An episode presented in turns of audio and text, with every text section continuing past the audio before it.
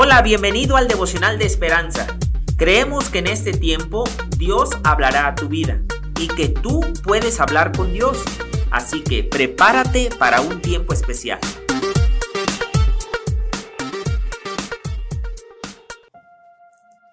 ...19 de mayo... La torre torcida. El autor dice... Las torres torcidas de la iglesia ponen nerviosa a la gente unos amigos nos contaron que una fuerte tormenta de viento hizo que la hermosa torre de la iglesia quedara torcida, lo que provocó gran alarma. Por supuesto, la arreglaron de inmediato, pero la divertida imagen me dejó pensando.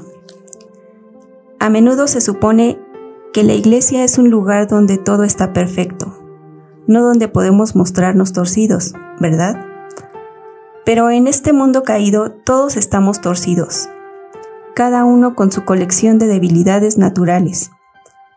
Podríamos vernos tentados a mantener en secreto nuestras vulnerabilidades, pero la escritura nos alienta a lo contrario.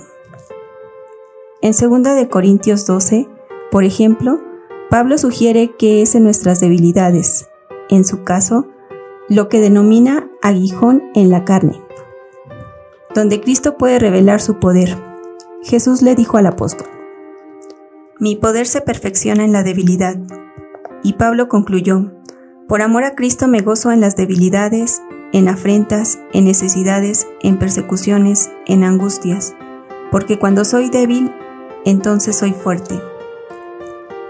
Tal vez no nos gusten nuestras imperfecciones, pero al esconderlas, estamos negando el poder de Cristo para obrar en nosotros. Cuando lo dejamos actuar en nuestros lugares torcidos, Él solo lo recompone. Como seres humanos somos propensos a mostrar debilidad ante las circunstancias o problemas de la vida, incluso ante el pecado. Sin embargo, es importante reconocer que Dios utiliza estas debilidades para mostrarnos su poder y para enseñarnos que dependemos totalmente de Él. Así que confiemos en el poder de Cristo. Oremos. Señor, gracias porque a pesar de nuestras debilidades, tú muestras tu gracia y compasión sobre nuestra vida. Te pedimos que llenes cualquier vacío en nuestro corazón y que el poder de Cristo que opera a través del Espíritu Santo repose sobre nuestras vidas y que recordemos que no es en nuestras fuerzas, sino tu gracia, y ser portadores del poder de Dios. Te lo pedimos en el nombre de Jesús. Amén.